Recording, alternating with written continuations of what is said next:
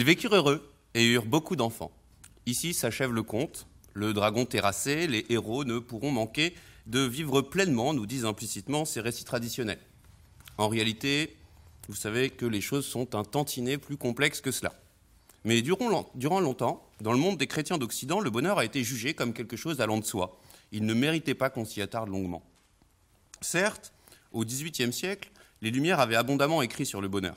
L'aspiration légitime à la poursuite du bonheur figure dans la Déclaration d'indépendance des États-Unis et la Déclaration des droits de l'homme et du citoyen de 1789, notre chère déclaration, évoque également dans son préambule l'importance du bonheur de tous. Mais le XIXe siècle résiste massivement à cette idée neuve, l'expression était de Saint-Just, idée neuve qui est déconsidérée par les moralistes, qui lui préfèrent d'autres idéaux beaucoup plus légitimes. J'en voudrais quelques citations assez euh, caractéristiques, je trouve. Flaubert écrit, par exemple, à sa maîtresse Louise Collet Le bonheur est comme la vérole. Pris trop tôt, il peut gâter complètement la Constitution. Tandis qu'au contraire, nous dit-il dans le dictionnaire des idées reçues, la douleur a toujours un résultat favorable. De même, au XXe siècle, Anatole France explique encore, je cite, que la bêtise, c'est l'aptitude au bonheur. De nos jours, au contraire, le bonheur constitue la norme des normes auprès de laquelle les autres valeurs tirent leur légitimité. Une large majorité de Français, y compris les élites, a non seulement légitimé le bonheur, mais lui a conféré une place centrale dans les systèmes de croyances, de sens et de valeurs. Il s'agit d'être heureux, le plus heureux possible, et l'aspiration individuelle au bonheur n'a de borne que le bonheur d'autrui. Faire l'histoire du bonheur, c'est par exemple essayer de mieux comprendre ce bouleversement de l'univers normatif. Au départ, il s'agit d'une gageure. Peu d'historiens avaient abordé le sujet, et ce sont les avancées de l'histoire culturelle, notamment celle d'Alain Corbin, qui m'ont permis de faire accepter un tel projet de thèse de doctorat. J'utilise dans mes recherches les méthodes de l'histoire sociale et culturelle des représentations, qui est donc une branche de l'histoire savante. J'ai ainsi réuni un matériel documentaire large et composite. Je me suis servi des ouvrages dédiés au bonheur. J'ai réuni 11 784 imprimés dont le titre contient le mot bonheur ou un terme appartenant au champ sémantique du bonheur. J'ai étudié également des films à succès, 7 films à succès par année étudiés, qui indiquent la plus ou moins grande influence des diverses déclinaisons du bonheur. Parce que le problème, c'est que dans les imprimés, il y avait des imprimés qui étaient euh, à compte d'auteur, d'autres qui étaient de franc succès. Et l'intérêt des films, c'est de voir ce que les gens ont, vu, ont entendu, donc de voir les discours auxquels ils ont été exposés. Et puis, j'ai pris également une centaine de documents écrits par des contemporains du second XXe siècle, dont le titre ne contient pas bonheur, mais qui témoignent de l'évolution des valeurs et qui ont une certaine importance. Je pense des ouvrages de euh, Simone de Beauvoir, Françoise Dolto, Albert Camus, choses comme ça, des intellectuels de l'époque. Un grand nombre de substantifs déclinent l'idée du bonheur, et j'ai retenu les ouvrages comportant dans leur titre les mots suivants que je vous délivre par ordre alphabétique. Allégresse, béatitude, bien-être, contentement, euphorie, extase, félicité, gaieté, joie, jouissance, plaisir, satisfaction, sérénité et volupté. Bonheur est, de très loin, le plus utilisé de 1945 à nos jours. C'est un terme généraliste et positif qui renvoie aussi bien aux sensations qu'aux sentiments, à la raison qu'à la passion. Plaisir, joie et bien-être sont ensuite les plus employés. Mais ces trois mots ne sont pas exactement synonymes les uns des autres. Chacun désigne une certaine idée de la bonne vie, et leur évolution, l'évolution de leur usage, signale les clivages des représentations du bonheur. Vous voyez désormais derrière moi s'afficher normalement la technique marche, c'est fantastique. Un graphique représentant donc les livres, les ouvrages dont le titre comprend joie, plaisir et bien-être. Vous voyez que joie, qui est au début celui qui fait le plus publier finalement, la joie désigne un sentiment intérieur, positif, intense et plein. Jusqu'en 1974, joie est plus utilisé que plaisir. Ce dernier, il est plus lié au sens, il désigne une expérience positive obtenue par un stimulus. Ce dernier dépasse joie en 1974 et, comme vous le voyez, l'écart n'a cessé de se creuser. Bien-être a paradoxalement pris le sens de bien avoir, et sa construction sémantique rend hommage à la conception traditionnelle, la conception éthique traditionnelle, qui veut que l'être soit plus digne que l'avoir. Depuis les années 1970, la signification du bien-être, qui était jusqu'alors cantonnée au confort matériel, eh bien cette signification s'est enrichie et il renvoie désormais à un ensemble de pratiques jugées agréables et centrées sur le corps, ainsi qu'à une dimension spirituelle. Son emploi est de plus en plus fréquent dans les titres, il a dépassé joie depuis 1995, et il atteint presque le niveau de plaisir aujourd'hui, hein, depuis les années 2000. Eh bien, cet usage et cet emploi qui est de plus en plus fréquent manifeste le caractère aujourd'hui central de ce type de représentation du bonheur, c'est-à-dire le bonheur comme une forme de bien-être. Alors, ce corpus me permet d'étudier les représentations du bonheur dans leur diversité, des plus anciennes jusqu'aux plus nouvelles, et puis d'apprécier leur prégnance, leur influence respective. Faire l'histoire du bonheur en se cantonnant aux idées me paraissait toutefois insuffisant. Je souhaitais tenter d'embrasser les expériences du bonheur, c'est-à-dire la manière dont les individus ont été heureux, les niveaux de bonheur, les différentes façons par lesquelles ils construisaient et construisent leur bonheur. Pour ce faire, j'utilise des enquêtes sociales pour obtenir une vision macro-sociologique, et pour voir les choses de plus près, j'utilise des journaux intimes pour voir au plus près des acteurs comment ils ont pu construire leur bonheur. Je vous en parlais tout à l'heure. Alors aujourd'hui, j'aimerais d'abord vous faire comprendre comment s'est déroulé le processus de conversion au bonheur, c'est-à-dire comment on est passé d'un monde dans lequel, le bonheur était finalement assez rejeté, voir les citations du début, à un monde où aujourd'hui le bonheur est valorisé. Et cette conversion n'allait pas de soi. Ensuite, j'envisagerai les conséquences de cette conversion du point de vue du bonheur de tous et de chacun, en m'intéressant notamment aux expériences du bonheur dans la France des années 1945 à nos jours. Reprenons le fil où j'ai laissé il y a quelques minutes. Au début du XXe siècle, le bonheur est encore largement déconsidéré. Dans l'entre-deux-guerres, le Front populaire avait sans doute entrepris d'ouvrir la porte du bonheur, de libérer la jouissance, mais la parenthèse est vite refermée par la victoire allemande de 1940. L'interprétation officielle, exprimée notamment par Alfred Sauvy, un grand démographe de l'époque, dont vous avez peut-être déjà entendu parler, relie en effet la défaite à l'oubli de la puissance. En gros, le désir de bonheur, le confort, aurait affaibli les Français, et c'est pour ça que les Allemands auraient gagné, nous dit-on. Euh, cette interprétation, c'est une interprétation vichiste, hein, bien évidemment, mais ce qui est intéressant, c'est qu'elle n'est pas remise en cause à la libération. À la libération, qu'est-ce qu'on dit aux Français? Les Français doivent investir. Tel est l'objectif posé par De Gaulle, puis par les gouvernements suivants. C'est également ce productivisme, il fait largement consensus. Du monde rural jusqu'au monde ouvrier. Pensons à la CGT. Le slogan de la CGT de Benoît Frachon, c'est Retroussons nos manches en 1944 jusqu'à 1946. Il en va de même pour les élites. Les élites traditionnelles, leurs, pratiques sont souvent informées par la grandeur nationale ou la gloire individuelle. Quant aux élites progressistes, elles, elles valorisent l'action, la volonté et l'engagement. Pensez à ce que peut écrire Sartre au sortir de la Seconde Guerre mondiale. Hein, il faut s'engager, on n'est pas dans la recherche du bonheur. Dans les deux cas, le travail et l'effort font l'objet d'éloges, tandis que le bonheur ne sert à rien. On a là une éthique volontariste, un souci de la grandeur, qui constitue des entraves au déploiement du bonheur. Il en est de même des normes religieuses, et notamment catholiques, pour lesquelles le bonheur s'obtient au paradis, si et seulement si le croyant a respecté, observé les principes religieux. Dès lors, la question du bonheur, de se savoir heureux et qui s'y est maintenant, n'est pas la plus importante. Au contraire, elle risque de conduire l'individu vers la vanité. Finalement, j'attire votre attention sur la très forte proximité entre notre bonheur, ce que, nous aujourd'hui on considère comme le bonheur, et ce que les chrétiens peuvent considérer comme étant de la vanité. Le bonheur, finalement, c'est une forme de vanité dans un contexte chrétien traditionnel. Hein, euh, celui qui se pense comme étant heureux, il n'est pas très loin de celui qui se glisse dans le sentier de la vanité. Et que font les chrétiens traditionnellement de la vanité hein, La rhétorique chrétienne, aussi bien théologique qu'artistique, a longtemps mis l'accent sur cette vanité pour la condamner. Certes, évidemment, la religion chrétienne n'exclut pas toute forme de contentement.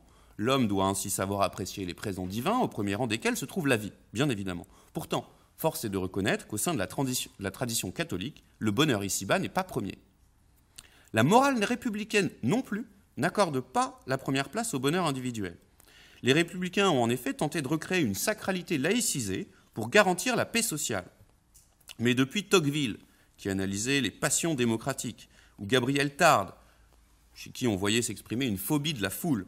Eh bien, depuis cette époque, le XIXe siècle, les élites françaises ont nourri une suspicion à l'égard de la poursuite du bonheur qui risquait de mener au désordre social.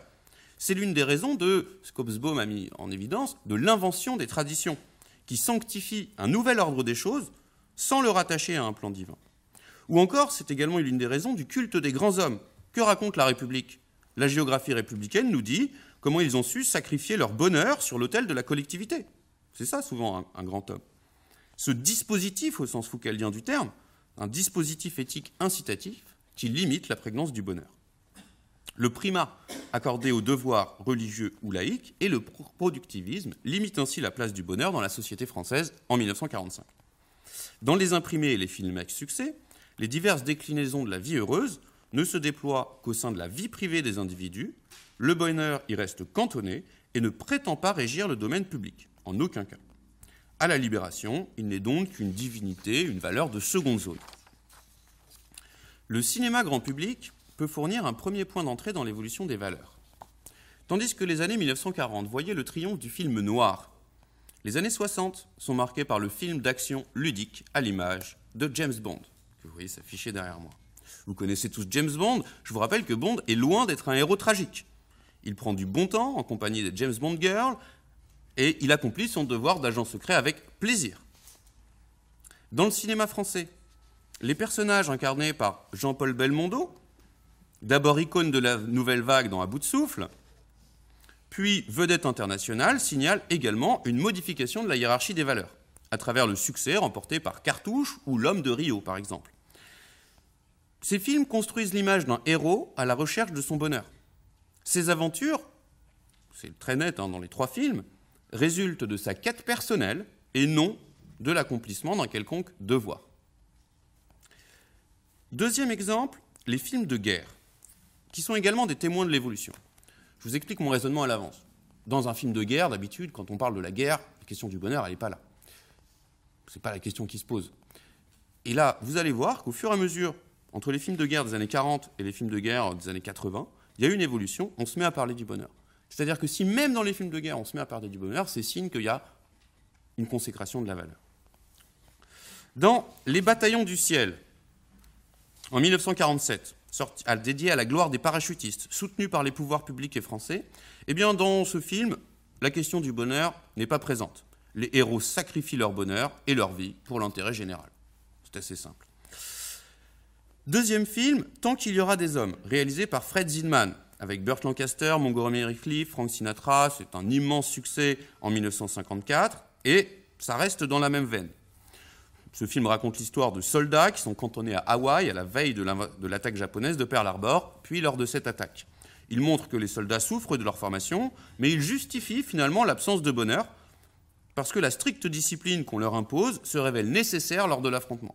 En gros, il faut bien que les soldats souffrent, parce qu'après, ce sont des bons soldats. C'est un peu ça la morale. Finalement, ce film valorise le sacrifice et l'héroïsme exigé de ces hommes.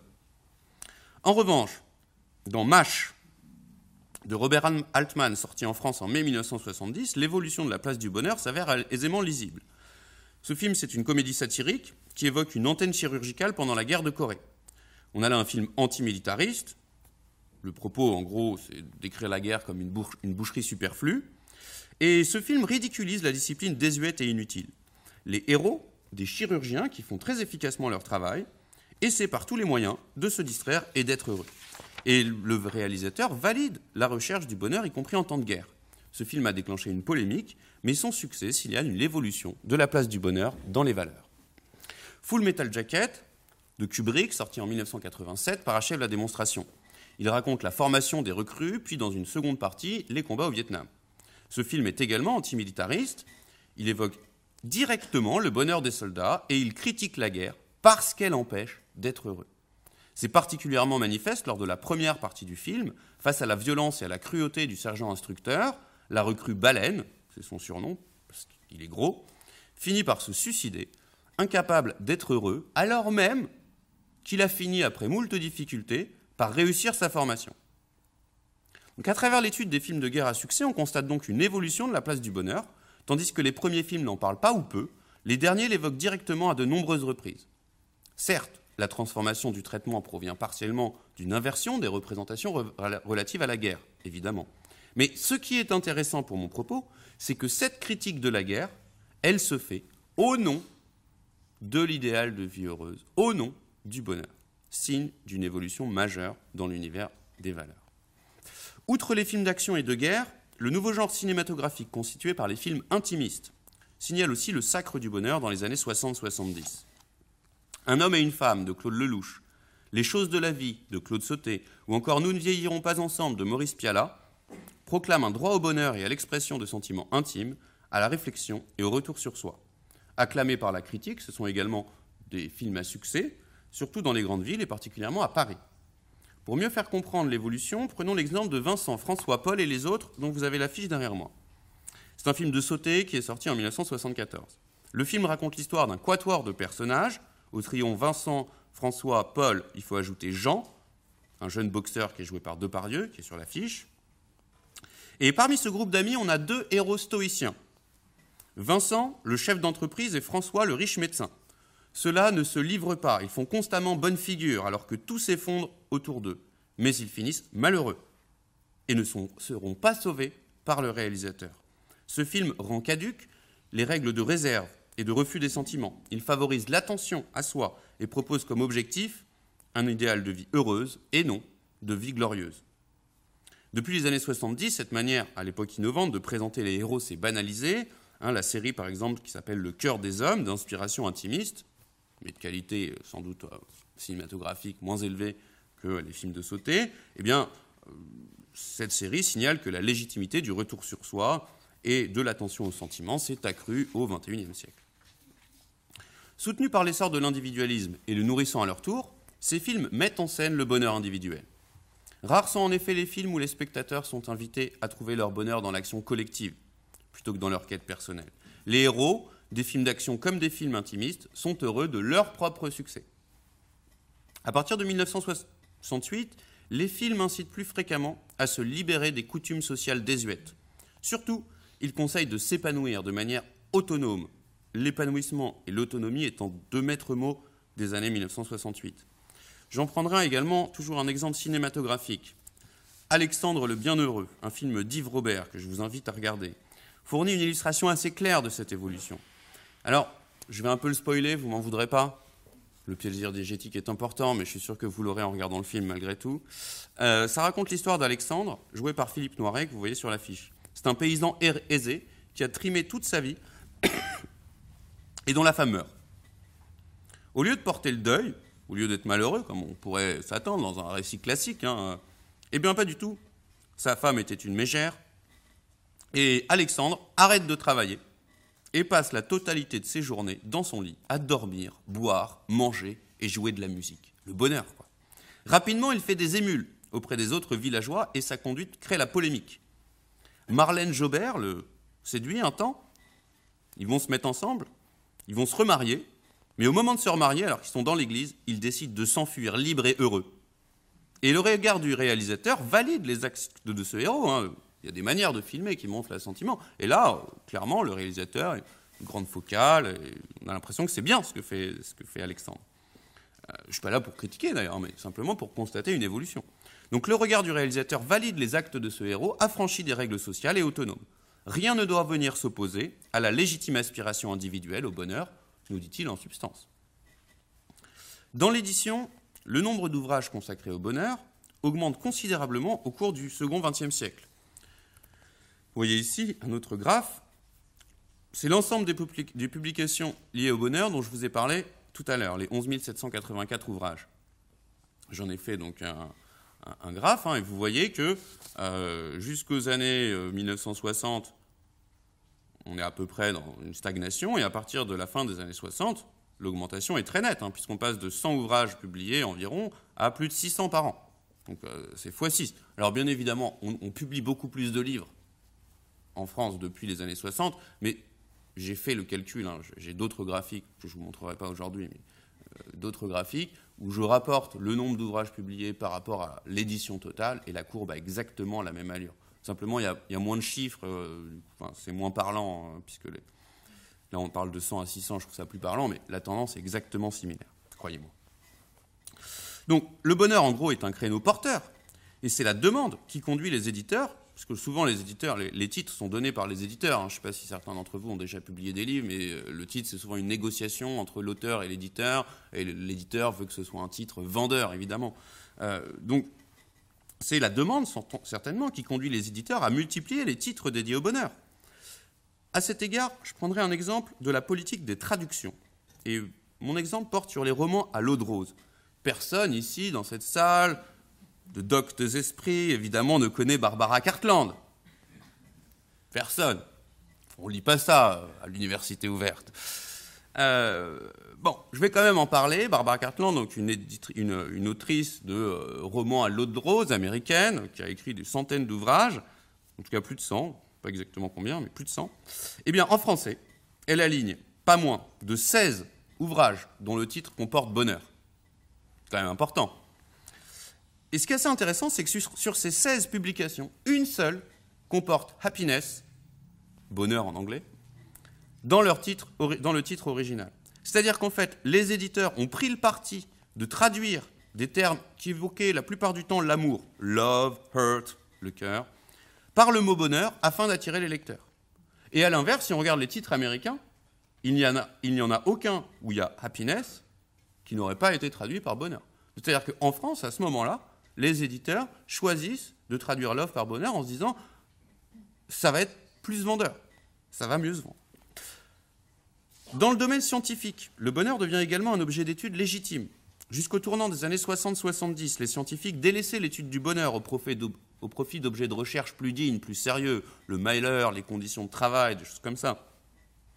Alors, on a quelques exceptions. À son retour des États-Unis, Claude Lévi-Strauss, dans cette salle, je pense par contre, on a tous lu Claude Lévi-Strauss. Eh bien, Claude Lévi-Strauss avait bien écrit un article sur la technique du bonheur aux États-Unis. C'était le titre de l'article.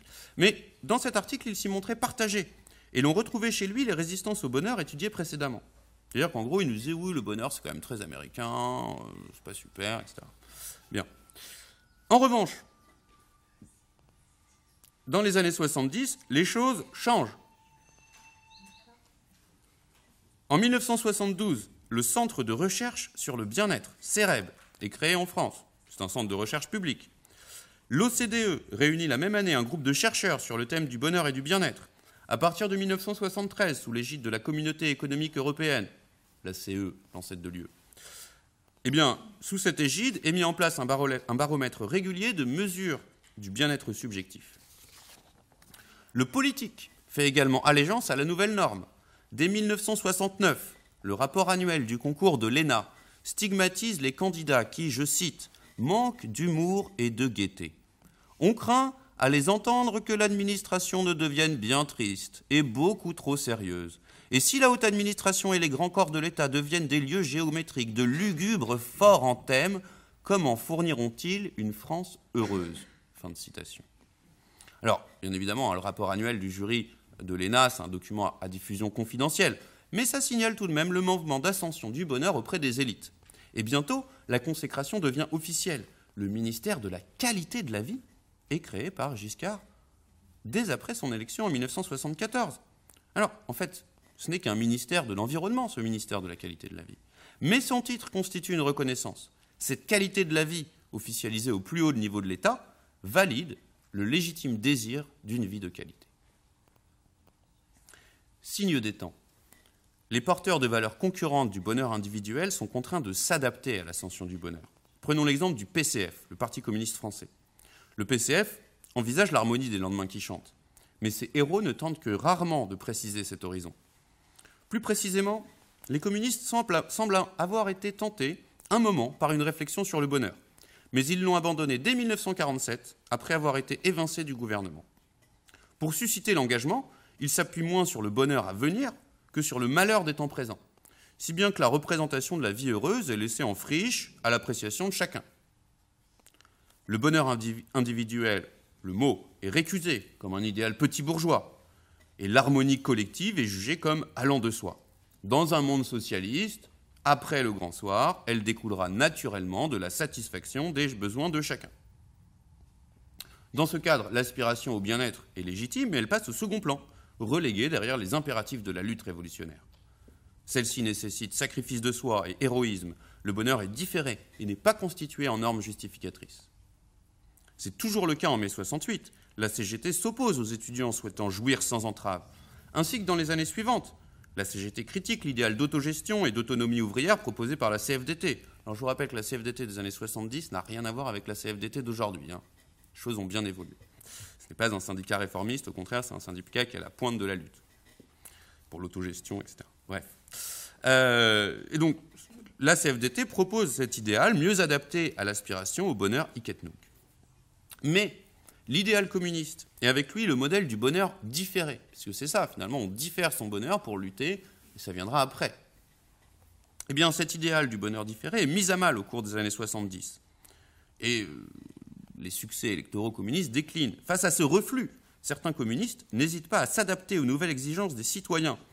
En juin 1979, dans les Yvelines, pas très loin d'ici, paraît Bonheur et liberté, publication des communistes de la section de Clé-sous-Bois dans les Yvelines. Et Bonheur et liberté, c'est le nouveau titre du journal, du périodique, qui remplace Yvelines spéciale région. Avec de la couleur, une conception plus moderne, plus agréable à la lecture. Dans l'éditorial du numéro 1, les justifications de ce, titre, quand même très étonnant pour un périodique communiste. Hein. Dans un périodique communiste, le titre Bonheur et liberté, j'attire votre attention. Je ne sais pas si les jeunes euh, euh, maîtrisent bien les, valeurs dans le monde communiste. À la limite, ce serait plus euh, bonheur et égalité. Mais revendiquer le bonheur et la liberté pour un périodique communiste, c'est quand même très étonnant. Eh bien, ils essayent de justifier, mais leurs justifications ne doivent pas tromper l'historien. Le choix découle d'une tentative d'adaptation du discours aux aspirations individuelles et aux aspirations nouvelles. De fait que des communistes revendiquent la liberté et le bonheur signale bien la force d'attraction de ces deux idéaux, de ces deux valeurs, et partant le sacre du bonheur individuel. Dans la même veine, la pastorale religieuse évolue considérablement au cours du second XXe siècle, parce que les églises se vident et que les préceptes religieux sont de moins en moins respectés, vous le savez. Le clergé perçoit cette déprise et adopte une stratégie révélatrice de la nouvelle configuration sociale des valeurs. Prenant acte de la désaffection provoquée par le mépris du monde traditionnel, l'Église s'engage dans une rénovation de son image autour de la question du bonheur. Afin de mieux se positionner, elle a recours aux dernières technologies en termes d'études de marché. Elle commande des études à l'IFOP, qui s'est créé peu de temps avant, en 1954, en 1959. Donc une, une enquête d'opinion sur le catholicisme se focalise sur une cible cruciale, les jeunes. Une question y explicite l'un des problèmes de diffusion du catholicisme. La religion est-elle pour ou contre le bonheur ici-bas Ayant délimité l'obstacle, les chrétiens lancent l'offensive autour de la question du bonheur. Je prendrai un exemple local, en Bretagne. Il y a des études qui ont été faites, notamment par Yves Lambert, qui a écrit un livre dans les années 80 qui s'appelle Dieu change en Bretagne. Et il montre, je cite, que la religion s'est mise au service de la poursuite d'un bonheur intramondain à dimension spirituelle. Il n'est plus question de péché mortel ou de châtiment divin, et très peu de l'enfer, du purgatoire ou de la providence. Dieu est davantage défini comme un Dieu amour. Je ne sais pas si vous avez regardé récemment, je vous y invite, elle est magnifique, la série The Young Pop de Sorrentino, euh, avec Jude Law euh, dans le rôle du pape. Ça correspond tout à fait à ce que je vous dis. Je vous invite, c'est une des meilleures séries de ces deux, trois dernières années, à mon avis. Le message chrétien est donc édulcoré de ses aspects doloristes, et son centre de gravité se déplace vers la dimension apaisante de la foi. En témoigne la réorientation pastorale initiée par le Concile de Vatican II, ainsi que l'offensive, je pèse mes mots, l'offensive éditoriale chrétienne autour du bonheur. Le corpus d'ouvrages comportant bonheur, celui dont je vous parlais tout à l'heure, hein, contient une très forte proportion de livres chrétiens. J'en prendrai un exemple, parmi d'autres. En 1970, J.M. Poyer, c'est un théologien, il a participé aux commissions catholiques sur la question des plaisirs. Il publie chez Cerf, un éditeur chrétien l'époque, un ouvrage autorisé par les plus hautes instances ecclésiastiques. Il y a tous les tampons de l'Église, donc c'est validé. Et dans ce livre, il plaide pour un réexamen de la question des plaisirs, en déployant la notion de sensus fidelium, c'est-à-dire la capacité subjective de discernement des fidèles, que l'on oppose parfois au magistère pontifical. Son argumentation est très révélatrice. Si les fidèles rejettent le régime draconien à l'égard du bonheur, ils ont, par leur sensus fidei, raison. En d'autres termes, le client est roi. C'est ça que ça veut dire. Et l'Église doit s'adapter à la nouvelle configuration sociale des valeurs. Désormais, le bonheur est sacré. Cette dévaluation des croyances religieuses et politiques permet de comprendre en creux l'essor de la morale du bonheur. Selon Edgar Morin, je cite, de la vacance des grandes valeurs naît la valeur des grandes vacances, et plus largement du bonheur. Alors, la citation est jolie, c'est pour ça que je vous la livre, mais à mon avis, elle oublie quand même quelque chose d'important. Ce sont les raisons qui expliquent le succès du bonheur de manière positive. De fait, l'ascension du bonheur est également liée à des argumentations internes. Auparavant, deux arguments entravaient le droit au bonheur. Deux principaux arguments. On avait un premier argument que nous avait asséné euh, La Bruyère en 1688 dans les célèbres caractères. C'est un argument qui est très, très connu. J'ai fait une étude sur les dictionnaires de citation. J'ai pris tous les dictionnaires de citation qui avaient été publiés dans la période qui m'intéresse et j'ai regardé toutes les citations sur le bonheur. Et c'est une de celles qui est le plus citée, qu'on retrouve partout. Donc c'est quelque chose qui est connu. D'ailleurs, je pense que vous la, vous la connaissez. Donc je cite La Bruyère. Il y a une espèce de honte d'être heureux à la vue de certaines misères. Fin de citation. Donc en fait, ça veut dire que longtemps, on a estimé que le scandale du malheur du monde nous interdisait d'être heureux. On ne pouvait pas se dire heureux, vouloir être heureux, parce que le monde était malheureux. Premier élément, première entrave. Deuxième entrave, le bonheur des uns fait le malheur des autres. Ça, ça veut dire quoi? Ça veut dire que le bonheur était pensé comme un jeu à somme nulle. Les jeux à somme nulle, c'est les jeux comme le poker ou comme les échecs. Le poker, si je gagne, vous perdez. Ou si vous gagnez, j'ai perdu. Pareil pour les échecs. C'est-à-dire qu'on ne gagne qu'en faisant perdre quelqu'un d'autre. C'est-à-dire qu'on pensait le bonheur comme quelque chose d'injuste. Il y avait une sorte d'injustice du bonheur, puisque celui qui était heureux, il avait forcément nécessairement volé son bonheur à quelqu'un d'autre. Eh bien, au cours des années 1950-1980, ces deux idées perdent une grande partie de leur force argumentative, de leur euh, influence. Désormais prévaut l'idée selon laquelle le bonheur de chacun peut se construire sans priver autrui du sien.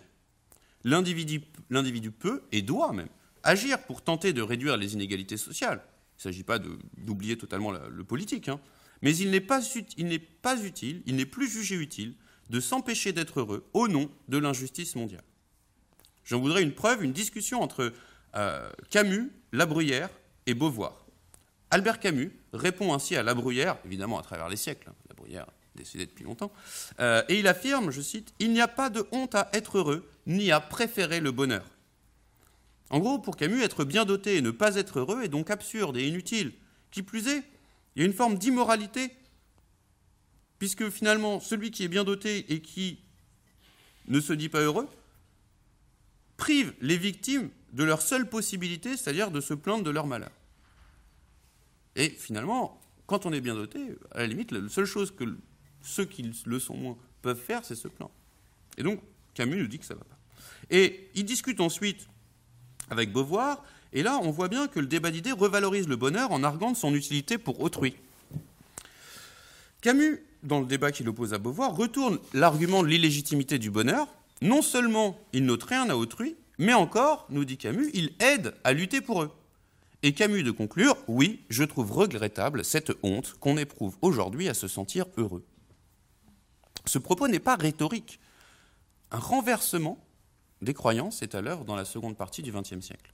Le XIXe siècle associait le bonheur à l'égoïsme, à la bêtise, ce que je vous ai tout à l'heure. Les années 70 sont plutôt celles de la redécouverte de ses qualités.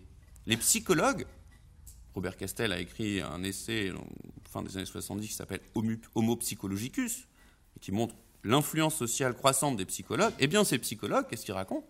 Que le bonheur et le sens de la justice vont de pair, et que, au contraire, la frustration conduit à la perversion. Cette évolution est manifeste dans les fictions. Le tueur psychopathe à l'enfance malheureuse devient l'archétype du méchant. Pensez à Psychose. On est loin de Fantomas, hein, au, début du XXe siècle, qui jouit de ses forfaits. Là, aujourd'hui, dans les fictions, c'est l'archétype du méchant, c'est plutôt quelqu'un de malheureux et dont le malheur l'a entraîné à la méchanceté. Sur le plan politique, pareillement, l'homme juste n'a plus besoin d'une conscience malheureuse pour porter secours à autrui. Ce n'est plus nécessaire. Au contraire, son bonheur va le rendre disponible, se mettons à penser. Donc il y a une évolution des croyances. En 2008, une étude publiée dans le British Medical Journal, des livres médicaux, de, enfin des publications périodiques de référence dans le monde médical anglo-saxon, a même montré que le bonheur était contagieux et se propageait selon un modèle épidémique. C'est le même modèle que le coronavirus. Heureusement, on ne doit pas nous mettre en quarantaine, parce contraire, on diffuse du bonheur. La démonstration selon laquelle il était efficace d'être heureux s'est également imposée aux contemporains. Aux États-Unis, Elton Mayo a le premier souligné l'importance des liens informels et affectifs pour l'organisation de la production au cours de l'enquête Hawthorne entre 1927 et 1932. Cette enquête est fondatrice du renouveau des techniques managériales. Le bonheur a été associé à la productivité dans la France des années 1960-1980 ce mouvement euh, s'est poursuivi. Hein. Depuis les années 2000, on crée dans les grosses boîtes des euh, Chief Happiness Officers qui sont là, hein, des CHO, qui sont là pour euh, essayer de rendre les salariés heureux, parce que les salariés heureux sont plus performants, plus productifs, ils s'absentent moins, ils acceptent plus de charges de travail, etc. Alors, susciter l'adhésion par la satisfaction euh, est assurément un mécanisme de contrôle social opératoire, hein, au sens euh, égal à, nouveau foucaldien du terme. Hein. C'est un dispositif social euh, de, gouvernement des corps et des âmes, bien sûr. Certes, dans cette perspective, le bonheur reste subordonné à un, idéal d'efficacité. De fait, l'impératif de la performance se maintient sans être submergé par le bonheur. Il ne faudrait pas croire à m'entendre qu'évidemment, il n'y a plus d'autres valeurs que le bonheur faut, faut rester performant. C'est quelque chose de très important dans nos sociétés contemporaines. En tout cas, dans le ciel des valeurs. Hein. Je distingue bien hein, ce que je raconte, ça ne signifie pas forcément que j'y adhère. Je parle du monde dans lequel, euh, du monde des représentations. Quoi qu'il en soit, la découverte de l'efficacité du bonheur permet de mieux le valoriser. Certains acteurs de surcroît instrumentalisent cette valeur montante et s'en servent pour leur profit. Ce faisant, ils alimentent son crédit. Les spécialistes du marketing ont en effet identifié le problème éthique auquel la société de consommation se confronte. Il s'agit de la culpabilité associée à la jouissance et à la consommation-destruction des biens. Hein, jusqu'aux années 60, quand on euh, consommait, c'est pas très bien vu. Parce qu'on détruit, euh, euh, on jouit en consommant éventuellement, donc on est un peu coupable. Et Ernst Dichter, l'un des pères des études de motivation, du marketing, etc., écrit ainsi, je cite, Le problème qui se pose maintenant à nous est celui de faire croire à l'Américain moyen qu'il suit la morale lorsqu'il a des envies. Fin de citation. L'un des stratagèmes consiste à transformer le système de croyance, afin que l'éthique nouvelle valide la société de consommation. Dans cette perspective, le bonheur de chacun est une arme très efficace. Les experts en communication l'utilisent et soutiennent la vie heureuse dans la hiérarchie des valeurs. Cette déculpabilisation réalisée, les produits pourront s'écouler jouissance et vie heureuse sont mises en scène sur un grand nombre de supports, devenus omniprésents dans la vie des contemporains. Les magazines et les publicités le déploient à l'envie. Et vous savez qu'on est de plus en plus, euh, on subit des messages publicitaires de plus en plus nombreux. À partir de 1973, la presse grand public consacre le marronnier du bonheur chaque année. Vous voyez dans les magazines un dossier dans le bonheur, sur le bonheur, qui de même, les publicités évoquent toujours plus ou moins explicitement le bonheur. Nutella, MMA, le Club Med promettent ainsi, respectivement, du bonheur à tartiner, le bonheur assuré, ou très modestement, tous les bonheurs du monde. Sans être aussi explicite, toutes les publicités convoquent son idée pour tenter d'exaspérer le désir du client potentiel. En répétant les mêmes thèmes, la publicité renforce l'influence de la version consumériste du bonheur et participe de la conversion au bonheur. Cette influence des marketeurs, de l'entreprise, de la publicité dans la conversion au bonheur explique peut-être pourquoi la recherche sur le bonheur est parfois encore cataloguée comme un champ de droite. Pourtant, je ne crois pas qu'il faille l'y cantonner. Ce n'est pas parce que les promoteurs du bonheur ont pu être de droite qu'il faut le leur laisser. Quoi qu'il en soit, notons, au terme de cette première partie, que faire l'histoire du bonheur a donc permis d'en démontrer le sacre. L'existence de cette conférence, si je suis là, et s'il y a eu plusieurs conférences les années passées sur ce même thème, résulte du processus de conversion au bonheur. Qu'il me soit maintenant permis, dans une seconde partie un peu plus courte, d'évoquer les bonheurs des Français. Pour l'instant, on n'a pas encore vraiment abordé le contenu du bonheur et les différentes constructions individuelles. Alors je ne voudrais pas laisser le public à la manière des compteurs, mais je voudrais entrer un peu plus précisément dans les définitions que les contemporains nous ont données au bonheur et dans leur façon d'être heureux. Quelles ont été les différentes constructions du bonheur? Quels ingrédients ont été incorporés dans les récits? Faire l'histoire du bonheur permet-il de connaître l'évolution des Français? Et puis, euh, une question euh, cabrélienne, hein, est-ce que c'était mieux avant? Pour mieux montrer ce que j'entends par construire son bonheur, je voudrais présenter un extrait de récit qu'on peut qualifier de roman personnel. Il s'agit d'une lettre envoyée à l'Express en 1957 par un ouvrier ajusteur de 28 ans équipé de l'eau, du gaz, de l'électricité, de la radio et d'une voiture, et dont la concubine est enceinte, qui répond à la question Suis-je heureux? Suis-je heureux? Question mal posée. Oui, je suis heureux. Je mange toujours à ma faim. Je suis bien habillé et je vis encore libre dans un pays pas encore trop fasciste. Je peux pratiquer librement ma religion qui me plaît. c'est le catholicisme, parce que j'ai la flemme de changer. Mes goûts me portent vers la religion réformée. Non, je ne suis pas heureux. Une organisation sociale stupide et décadente m'empêche d'épouser tout de suite la fille que j'aime et m'oblige à l'attendre de longues années à la voir se dessécher sur pied. Un Allemand commande à l'armée à laquelle je vais bientôt donner 24 à 30 mois de mon temps. Je suis obligé de me priver du superflu, et encore d'une part de superflu. Je pense qu'il est normal, humain, de désirer, confusément et sans aucun espoir, conduire une Alfa Romeo Sprint voyager aux îles sous le vent, avoir une piscine d'allées de marbre quelque part dans les quilles de Floride, et une bibliothèque d'édition originale reliée en plein marocain. Mais le fait de rouler en aronde, de passer quelques jours par an en Provence et huit jours dans un petit village espagnol, d'avoir une petite bibliothèque, m'apparaît déjà comme un tel luxe que je ne suis pas loin de me trouver comblé. Il est très rare que j'éprouve un sentiment de privation durable. Au fond, une seule chose me manque, et surtout m'a manqué dans les années précédentes une chambre pour moi, qui serait mon domaine. Je couche dans une pièce vaste et agréable, mais où toute la famille doit avoir accès à tout moment. fin de citation.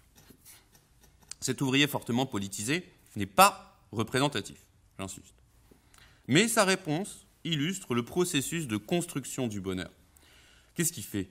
Il, établit un bilan contrasté des éléments signifiants de sa vie, de ses aspirations, de ses réalisations, et il formule il formule un jugement global et nuancé. Ce jugement incorpore divers types d'événements, familiaux, matériels, politiques. Excusez-moi, c'est le coronavirus.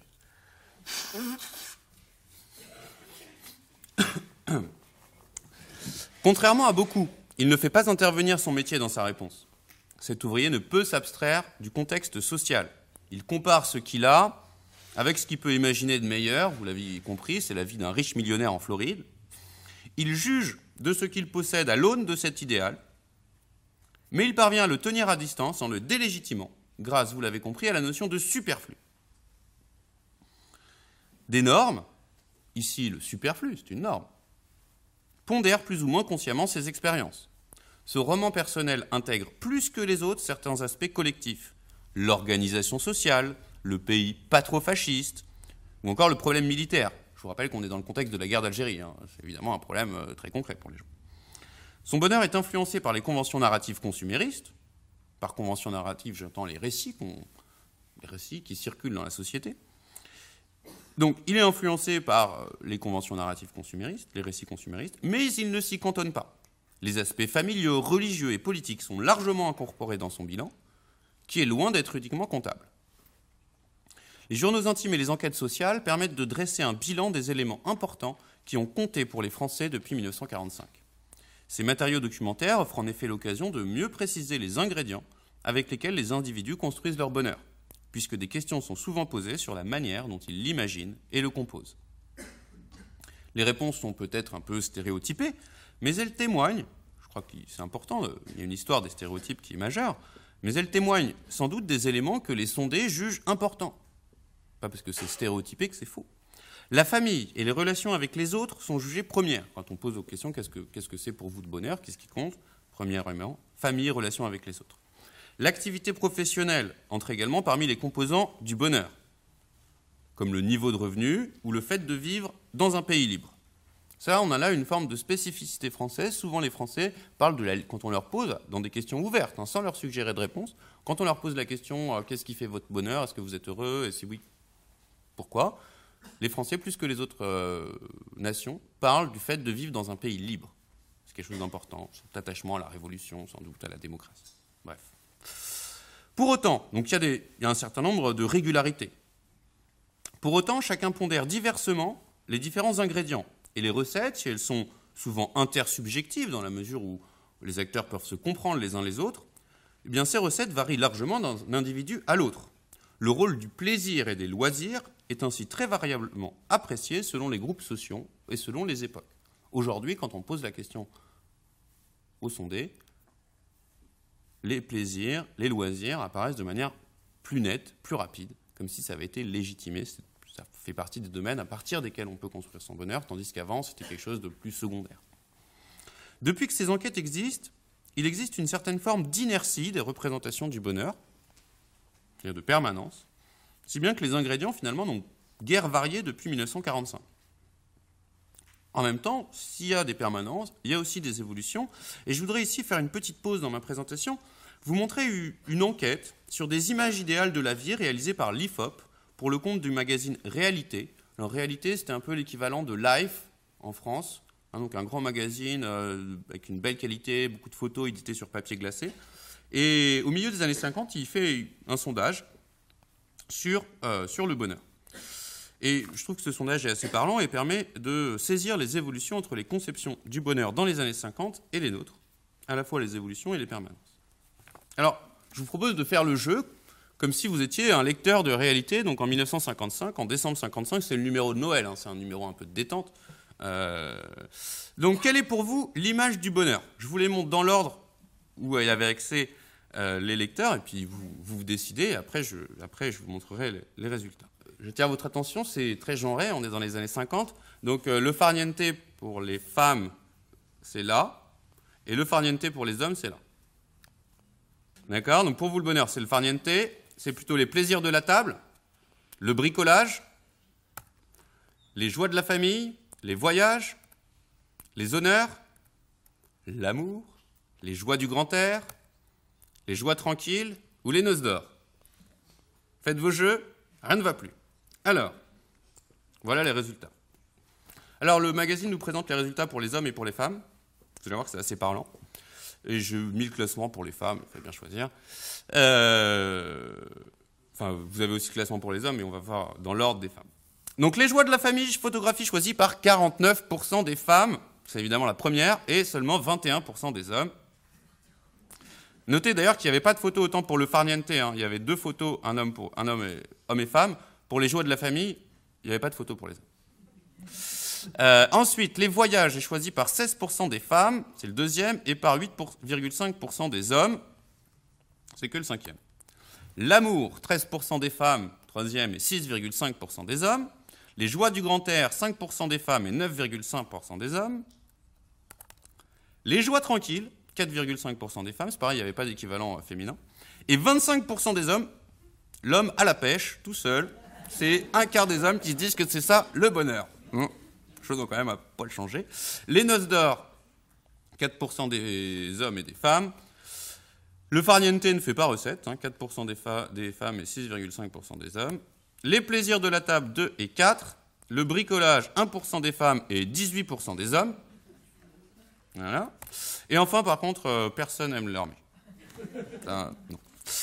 Bref, malgré les différences entre les années 50 et aujourd'hui, c'est ça qui nous fait rire, évidemment, c'est les différences, mais finalement, les principaux ingrédients, la manière de photographier, la manière de présenter, oui, il y a beaucoup d'évolutions, mais si vous regardiez euh, le numéro de mai ou juin dernier, c'est souvent à ce moment-là qu'il y a un numéro sur le bonheur, euh, de certains, de Psychologie Magazine, par exemple, Psychologie Magazine fait beaucoup de numéros sur le bonheur, euh, finalement, les thèmes, la manière dont c'est fait, ça n'a pas tant que ça changé. Hein. Et aujourd'hui, les, principaux ingrédients n'ont pas changé, restent dominés par la famille, le travail et les loisirs. Heureusement, ce n'est pas la patrie, mais ce sont avant tout ces aspects de la vie quotidienne que les individus incorporent dans leur roman personnel. En même temps, c'est assez logique. Finalement, si vous vous posiez la question personnellement, c'est ça qui compte. Les vôtres. Ce que vous faites. Donc ce sont avant tout ces aspects de la vie quotidienne que les individus incorporent dans leur roman personnel et qui déterminent les réponses synthétiques aux enquêtes dites de bien-être subjectif. Ces enquêtes de bien-être subjectif, c'est les enquêtes dont parfois on entend parler régulièrement dans les médias. J'en parle peut-être tout à l'heure. Alors, les premières sont apparues dans le monde anglo-saxon. La toute première a eu lieu en Angleterre en 1912. Elle se développe outre-Atlantique dès l'entre-deux-guerres en suivant l'apparition des sondages qui sont inventés par George Gallup euh, à toute fin des années 20, 1929. Il commence à avoir du succès en prévoyant l'élection de Roosevelt, donc en 1934. Euh, bref. Euh, dès l'entre-deux-guerres, les méthodologies mises en œuvre par les enquêtes portent sur deux points différents et ces enquêtes sont réalisées selon deux procédés distincts. On a une première, un premier groupe d'études qui s'intéresse aux émotions, en anglais, on dit le hedonic level of affect. Le bien-être est considéré comme la tonalité émotionnelle du sujet. tel qu'il la vit immédiatement, en dehors de tout processus réflexif et cognitif. Donc en gros, c'est un peu l'humeur, si vous voulez. Dans l'entre-deux-guerres, ce type d'enquêtes sont les plus nombreuses. Le second type d'enquête porte sur le bien-être comme contentment ou satisfaction. Et le bien-être est ici entendu comme un jugement réflexif que l'individu porte sur sa vie. Ces enquêtes impliquent un processus cognitif d'auto-évaluation par le sondé, processus qui met en jeu à la fois ses aspirations, ses attentes, et de l'autre côté son expérience, sa propre perception de ce qu'il a réalisé. Le résultat, la réponse du sondé, nécessairement synthétique, résume la plus ou moins grande adéquation entre les représentations et les expériences, entre les attentes et les expériences, entre les désirs et les réalisations. Alors ce type d'enquête, c'est celle aujourd'hui qui est devenue euh, ultra majoritaire, c'est les enquêtes où en gros on demande euh, ces jours-ci, en ce moment, euh, qu'est-ce que vous pensez de votre vie? Alors soit on leur demande est-ce que vous, est-ce que vous êtes heureux, est-ce que vous êtes satisfait? Les mots ont une importance mais peuvent varier. Euh, soit sur des échelles qualitatives, très heureux, euh, moyennement heureux, pas heureux, soit de 0 à 10. Aujourd'hui, c'est plutôt de 0 à 10, 0 étant la pire vie possible, 10 la meilleure vie que vous puissiez imaginer. Où est-ce que vous êtes en ce moment Et depuis la Seconde Guerre mondiale, la majorité des recherches sont de cette nature et portent donc sur le bien-être comme un jugement cognitif synthétique. Le nombre d'enquêtes a augmenté. Les prospections sur le subjective well-being, c'est comme ça qu'on appelle ça en anglais, le bien-être subjectif, sont certes restées le parent pauvre hein, des enquêtes par sondage, mais elles ont conduit malgré tout à la constitution d'un champ, champ, spécialisé, les Happiness Studies, les sciences du bonheur. Ce sont ces enquêtes dont je me suis servi, et ces enquêtes posent quand même un certain nombre de problèmes, principalement le problème qu'on a baptisé de désirabilité sociale, le biais de désirabilité sociale. Alors c'est un mot, une expression un peu dure, mais qu'en fait assez simple. En gros, ce biais désigne la propension des acteurs à se déclarer sans doute plus heureux qu'ils ne le sont en réalité. Pourquoi? J'en prendrai un exemple d'abord. En 2011, un sondage en Islande, voyez l'Islande? Donnait 99% d'heureux en Islande. Ils sont très heureux, les Islandais, on peut l'imaginer, mais c'est quand même beaucoup. on peut, sans doute, face à un tel sondage, on a envie de remettre en question les choses. Ce résultat procède sans doute donc du sentiment des Islandais, mais aussi de ce biais de désirabilité sociale. En gros, le bonheur étant devenu une norme légitime, se déclarer malheureux équivaut presque à avouer une faute. Et les sondés préfèrent de manière largement involontaire éviter de perdre la face devant l'enquêteur en n'avouant pas. S'ils se disent malheureux, en gros, ils avouent n'avoir pas respecté l'une des normes sociales cardinales, c'est-à-dire tu dois être heureux. Et on ne préfère pas dire qu'on a fauté. Et donc, par exemple, en 2002, en avril 2002, euh, pour les plus jeunes, euh, Jean-Marie Le Pen est arrivé au second tour euh, de l'élection présidentielle. Eh bien, les sondages ne l'avaient pas prévu. Parce qu'à l'époque, les choses d'ailleurs ont changé, ce qui est assez dramatique à mon sens, mais à l'époque, ça ne se faisait pas de dire qu'on allait voter Jean-Marie Le Pen. Parce que parce qu'il y avait justement, c'est le même biais de désirabilité sociale, parce que l'enquêteur, on le supposait plutôt opposé à l'extrême droite, et donc dire qu'on était d'extrême droite, ça ne le faisait pas. Mais là, c'est pareil, dire qu'on est malheureux, ça le fait ça ne le fait pas. Et du coup, les gens ont tendance sans doute à surévaluer leur niveau de bien-être. Donc quand on a les résultats, quand on a ces sondages, il faut quand même toujours penser qu'il y a ce biais. Après, le biais il reste à peu près identique. Donc quand on met en série des sondages, on peut quand même avoir des résultats qui, euh, qui sont significatifs et l'évolution des résultats est significative. Mais en revanche, le résultat brut, il est compliqué à analyser. Mais c'est presque tout le temps comme ça quand on analyse des sondages. De toute façon, quand on analyse des sondages, il faut toujours s'intéresser à l'évolution de la série plutôt qu'aux résultats bruts qui souvent témoignent d'une norme de présentation de soi. fin de la parenthèse. Donc quoi qu'il en soit, ces résultats de ces enquêtes peuvent être mis en série et les réponses désignent, euh, dessinent du coup l'évolution du bien-être subjectif des sondés français depuis 1945. On a assez peu d'enquêtes avant les années 70, qui correspond au sacre du bonheur, et on en a beaucoup plus depuis, avec le sacre du bonheur, la conversion, et puis euh, le baromètre régulier mis en place par l'Union enfin la CE, puis l'Union européenne.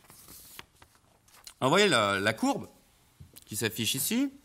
Donc euh, les notes, la note moyenne c'est sur 10. Hein. Vous voyez que donc les Français, euh, les sondés français ici, ici c'est un zoom, se déclare plutôt heureux dans l'ensemble. Le bien-être subjectif a augmenté depuis 1945. Il a atteint un maximum, un premier maximum vers 1970. Ensuite, il a diminué jusqu'au début des années 80. Depuis, il suit une fluctuation ascendante et a atteint récemment le maximum enregistré. Donc contrairement à ce qu'on pourrait croire, cette courbe détrompe les nostalgiques et les promoteurs du récit sur le malheur français en montrant que finalement ce n'était pas mieux avant. Après, je vous ai expliqué que ça reste que euh, des sondages, euh, il y a des biais, etc. Mais par rapport aux nostalgiques, je trouve que c'est un argument euh, plutôt positif. Avec ce type de sondage, donc là c'est la courbe française, mais on a des enquêtes internationales qui permettent de relativiser les résultats de la France. Adlai Cantrill avait réalisé entre 1957 et 1963 l'une des premières études d'envergure internationale sur 20 pays avec près de 20 000 interviews. Depuis, les enquêtes de ce type se sont multipliées et les classements internationaux font les choux gras des médias. Hein. Chaque année, on nous en parle et en général, on nous en parle pour dire ah les Français sont des râleurs, ils sont jamais contents, etc. C'est souvent l'interprétation des médias.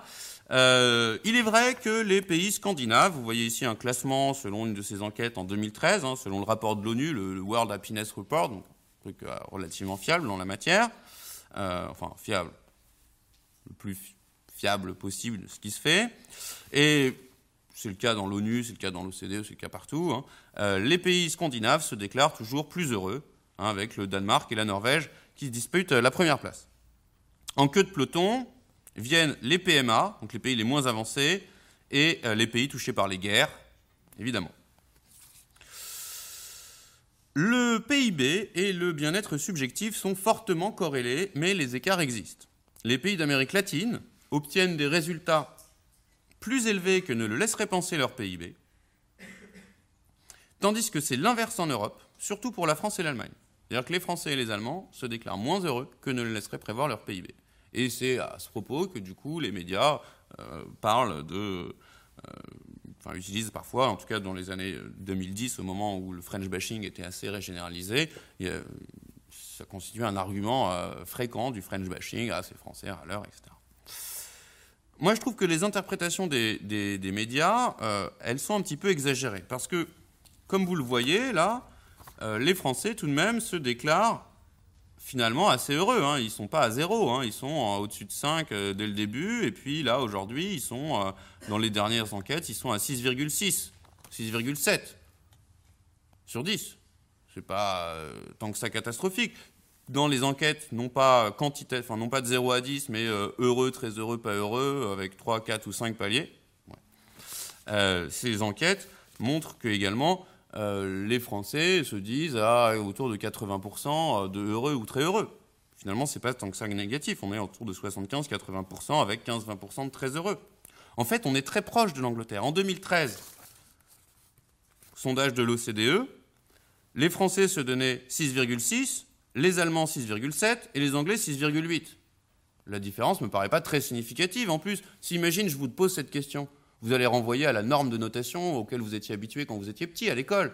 Or, les notes des élèves français sont plus faibles que les notes des élèves euh, anglais ou allemands. Donc finalement, 6,6, euh, euh, je suis également prof au lycée, ça fait 13,2, c'est la mention assez bien. C'est pas catastrophique. Alors, et puis enfin, pour revenir à l'histoire, relevons la permanence de ce classement historique. Dans les années 70 ou 80, le bien-être subjectif en France était déjà légèrement inférieur à celui des Anglais ou des Belges et supérieur à celui des Italiens. Et notons que, vous voyez sur le graphique, les écarts se resserrent. Finalement, je trouve que ces classements internationaux, à mon avis, ils posent le problème de la validité de la comparaison. Le biais linguistique est important. Par exemple, les Français, ils se disent plus heureux que satisfaits. Parce que la satisfaction, c'est très matériel. Ah, bah non, je ne suis pas satisfait, je suis un peu imbécile si je me dis satisfait. Alors que les Français se disent plus souvent heureux. Or, les comparaisons internationales sont systématiquement faites avec le mot satisfaction. Ça, ça pose un. il y a des biais linguistiques. Euh, il y a des normes de présentation de soi qui sont différentes. Il y a un biais de désirabilité sociale qui est différent. Donc, ces comparaisons internationales, manions-les avec précaution. Ce ne sont pas, loin s'en faut, des vérités révélées. À l'intérieur de chaque pays, les enquêtes permettent de mieux comprendre les déterminants du bonheur. C'est ce que nous allons voir maintenant, parce que faire l'histoire du bonheur, c'est aussi faire l'histoire des sciences du bonheur. Alors, quelles sont les corrélations avérées avec le bien-être subjectif? D'abord, le bien-être subjectif est corrélé au revenu individuel. Je ne vous apprendrai rien en vous disant que les plus riches se disent plus heureux.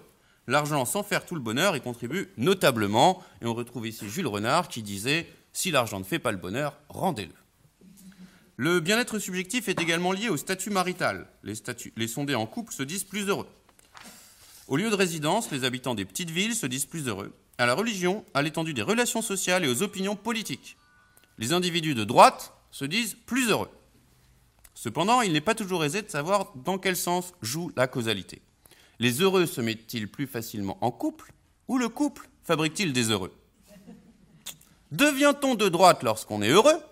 Ou devient-on heureux lorsqu'on est de droite? Difficile de savoir, les scientifiques ne parviennent pas à trancher. L'âge semble jouer un rôle sur le bien-être subjectif qui suit une courbe en nu, asymétrique, au cours de la vie. C'est-à-dire qu'il est assez élevé vers 20 ans, mais ensuite il descend. Il devient minimum vers 40 ans, pour ensuite remonter et être maximum vers 60. On a de l'espoir. En revanche, les études constatent, c'est assez intéressant aussi, l'absence de corrélation statistique significative entre le bien-être subjectif et le genre. Homme-femme, même combat. Entre le niveau d'éducation. Le diplôme ne sert à rien pour être heureux, manifestement. Si l'on retire l'effet du salaire, hein. toute chose égale par ailleurs. Hein. L'intelligence, pas de corrélation quand elle est mesurée par le QI. Pas de corrélation non plus avec le fait d'avoir des enfants. Étonnant. Sur la question de la santé, les conclusions divergent, mais manifestement, contrairement au vœu de début d'année, c'est pas forcément le plus important. Finalement, en fait, ce qui frappe le plus les précurseurs des études sur le bien-être, c'est la faible part de la variance du bien-être subjectif expliquée par des facteurs sociographiques ou biologiques classiquement distingués. C'est pourquoi certains chercheurs se sont tournés vers la question de l'hérédité. Ils ont étudié des accidentés de la route, ou ils ont étudié des gagnants de la loterie nationale, donc soit un, terrible malheur, soit un terrible bonheur. Ils ont étudié des jumeaux, élevés ensemble ou séparément, homo ou hétérozygotes. Et certains ont pu dire que euh, le patrimoine génétique est important sur le niveau de bonheur. Hein, les, gagnants de la loterie ou les accidentés de la route auraient tendance à retrouver quelque temps après l'événement un niveau de bien-être subjectif similaire à ce qu'il était auparavant. De même, les, jumeaux homozygotes, donc les vrais jumeaux, élevés séparément et vivant dans des conditions objectivement différentes, déclareraient des niveaux de bonheur relativement comparables. Tandis que les jumeaux hétérozygotes, les faux jumeaux, mais élevés ensemble, divergent de manière plus significative. Intéressant. Les méthodologies de ces études, toutefois, sont un peu critiquables. Les échantillons sont réduits, les informations recueillies avant les événements sont parfois sujettes à confusion. Donc, il ne faut pas aller jusqu'au déterminisme héréditaire, heureusement. Mais il semble que certains acteurs soient plus favorisés que d'autres du point de vue du bonheur.